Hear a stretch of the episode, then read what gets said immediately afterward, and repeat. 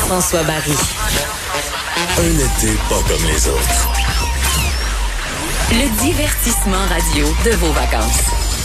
Cube Radio. Jean-François Barry.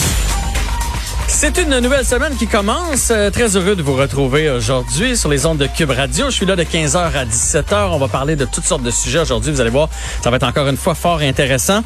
Et euh, ben, on va revenir euh, beaucoup, beaucoup sur euh, la COVID parce qu'évidemment, le, le gouvernement a décidé à partir d'aujourd'hui de redonner ses chiffres de façon quotidienne.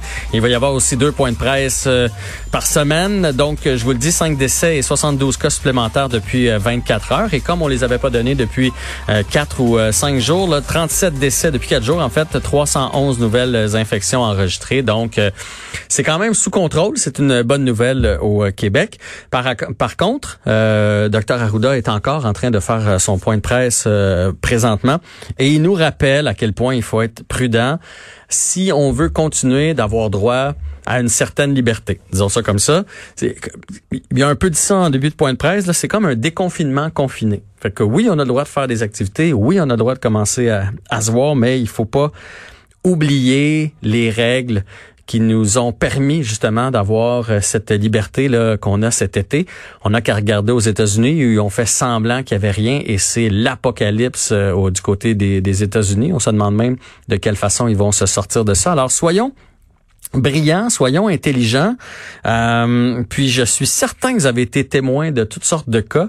En fin de semaine, ça a donné, on recevait à souper. Donc évidemment, on a été faire euh, l'épicerie. Puis euh, hier, j'ai dû aller faire quelques emplettes. puis j'en reviens pas à quel point on a oublié les consignes. J'ai vu, j'ai failli intervenir, mais j'aime pas la chicane. Il y a une dame qui est en train à l'épicerie de, était avec son sac de cerises. Puis, euh, elle avait son masque, donc il n'y a plus de danger, j'imagine, si tu ton masque. Et elle se faisait un beau sac de cerises. Donc, elle avait trois sacs de cerises, puis elle triait les pas belles, puis elle mettait les belles dans son sac. Je comprends bien parce que c'est choquant quand on arrive à la maison puis qu'on a la moitié des cerises dans notre sac. Sauf qu'elle elle manipulait les cerises de tout le monde.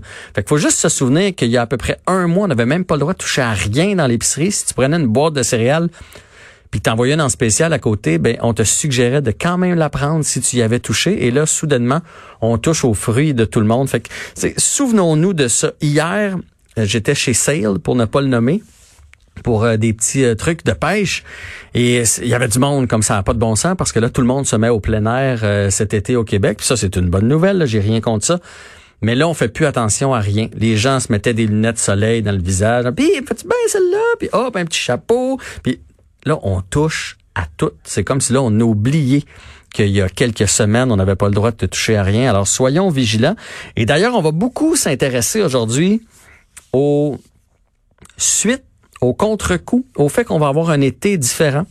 Euh, on va parler euh, de euh, de moto parce qu'il y a beaucoup de personnes qui vont se mettre à faire de la moto cette année. On va parler aussi du fait que il va y avoir peut-être plus de noyades parce qu'il y a plus de piscines, plus de gens à la maison, etc., etc., etc. Donc on va parler de ça. Et d'ailleurs hier, pendant que j'étais en train de magasiner, ça m'a effleuré l'esprit de OK, tous ces gens-là partent en camping et visiblement, puis pour avoir parlé aussi avec quelques personnes des pourvoiries, il y a beaucoup de, nouveaux adeptes et, ça, c'est parfait.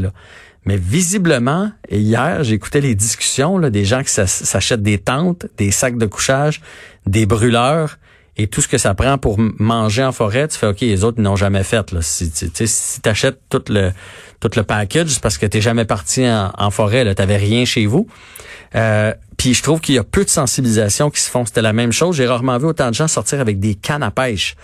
D'habitude, tu vois des gens sortir avec des nouveaux hameçons que tu as perdus, des leurres, mais là, c'était de la canne au complet, la puise, le permis. Donc, c'est des gens qui ont jamais pêché et il y a peu de sensibilisation sur les quotas de pêche, sur les grosseurs de poissons qu'on a le droit de pêcher, sur quelle date on a le droit de pêcher. C'est la même chose en forêt. Puis je me suis dit, cet été, c'est clair qu'on va avoir des cas d'une personne qui est arrivé face à face avec un ours, une personne qui s'est perdue dans le bois, une personne qui a mal éteint son feu, parce que ça a l'air facile partir en nature. Puis honnêtement, je suis pas un expert loin de là. Ça a l'air facile, mais mais tu peux, c'est c'est facile se perdre, euh, c'est facile laisser ton feu.